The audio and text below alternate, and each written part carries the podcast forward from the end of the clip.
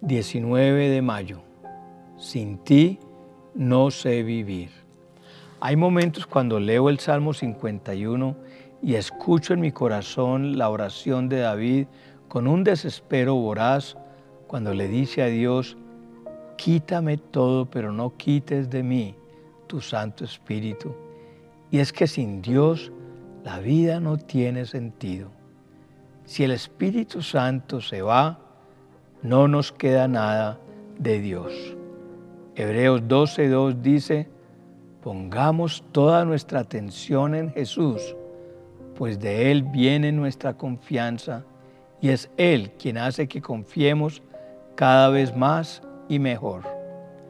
Jesús soportó la vergüenza de morir clavado en una cruz porque sabía que después de tanto sufrimiento sería muy feliz y ahora se ha sentado a la derecha del trono de Dios.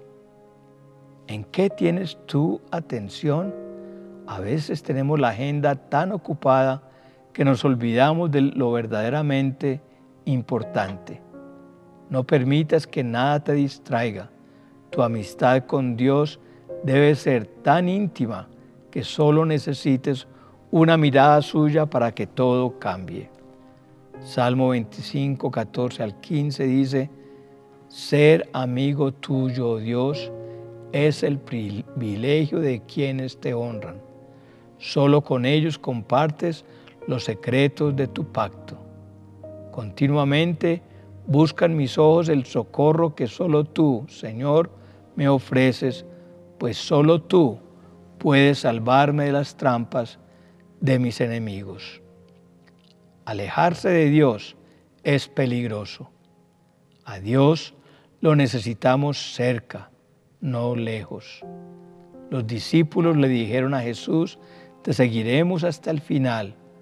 Pero cuando vinieron a crucificarle, muchos comenzaron a seguirle de lejos. ¿Cuántas veces nosotros hacemos lo mismo?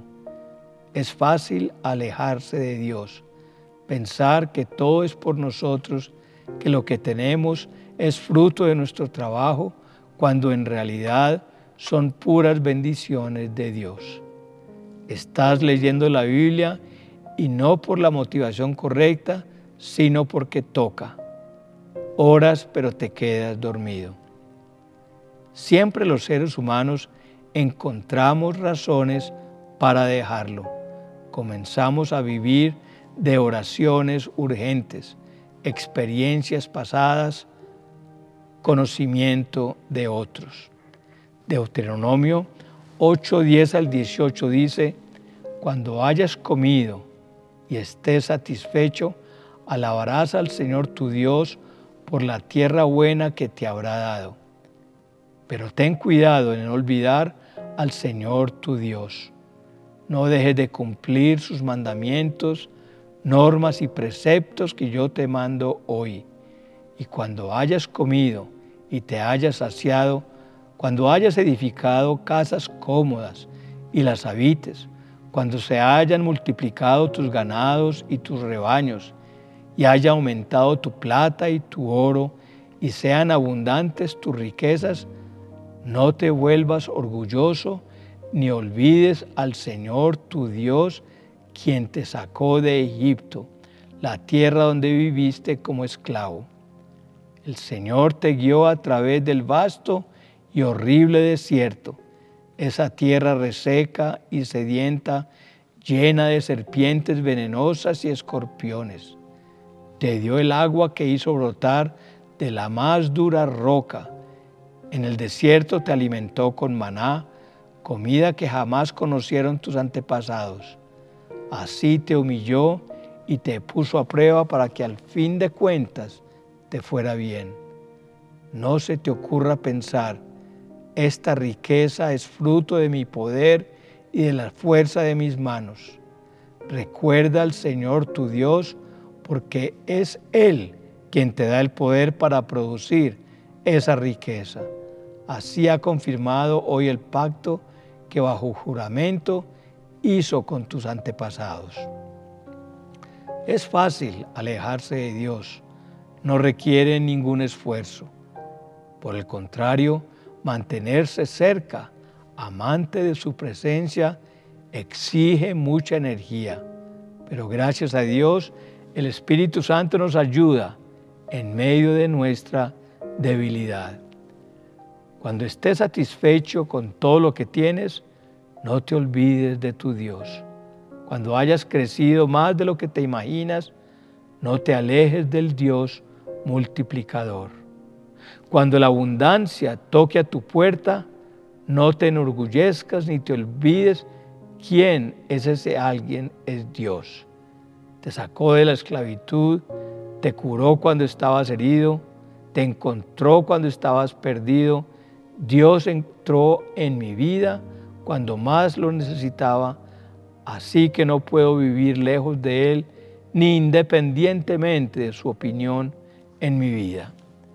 Isaías 6:5 dice, entonces grité, ay de mí que estoy perdido, soy un hombre de labios impuros y vivo en medio de un pueblo de labios blasfemos.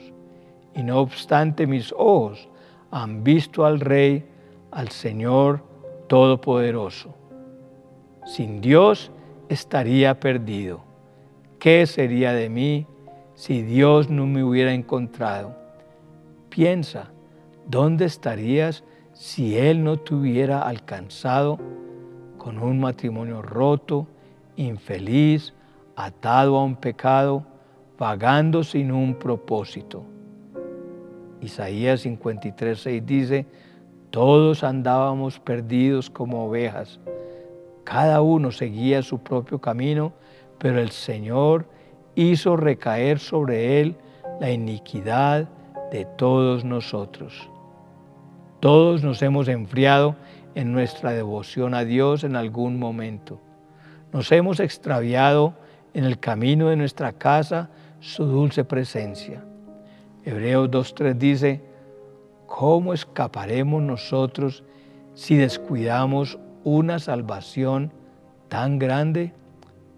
Es que ser salvo implica una santificación diaria. Es verdad que cuando nos entregamos a Cristo, el Espíritu Santo nos sella como hijos de Dios para siempre. Pero la salvación es mucho más que la confesión del arrepentimiento una sola vez. Es una experiencia que dura toda una vida. Piense en una embarcación que se aleja del muelle. El capitán está dormido y su nave se dirige a un desastre. Esta es una buena descripción de lo que le sucede a un cristiano que ha perdido el rumbo. Cuando nos adormecemos espiritualmente, comenzamos a descuidar las cosas que son importantes. Bajamos la guardia, descuidamos el timón. Antes de que nos percatemos de lo que está sucediendo, acabamos naufragando. ¿Cómo saber cuándo nos estamos alejando? Cuando ignoramos la voz de Dios en nuestra conciencia y lo callamos cuando nos apartamos de la voluntad de Dios. Deuteronomio 9:16 dice, entonces vi que ustedes habían pecado contra el Señor su Dios, pues se habían fabricado un ídolo fundido en forma de becerro. Bien pronto se habían apartado del camino que el Señor les había trazado. Pensamos que estamos en lo correcto siempre, pero debemos ver nuestras vidas a la luz de la palabra de Dios. Ezequiel 18:24 dice, si el justo se aparta de la justicia y hace lo malo y practica los mismos actos repugnantes del maldado, ¿merece vivir? No, sino que morirá por causa de su infidelidad y de sus pecados, y no se recordará ninguna de sus obras justas nos retraemos de todo lo espiritual. Ten cuidado de cómo sobreedificas. Cuando sufrimos internamente y externamente, cuando decides abandonar la amistad con Dios, es como si te fuera, se te fuera la felicidad. El único que nos hace sentir plenos y completamente felices es Dios. Salmos 7.4 dice, pero todos los que te buscan se alegren en ti y se regocijen. Que los que aman tu salvación digan siempre, sea Dios exaltado. Y Salmos 21.6 dice, porque lo has bendecido para siempre, lo llenaste de alegría con tu presencia.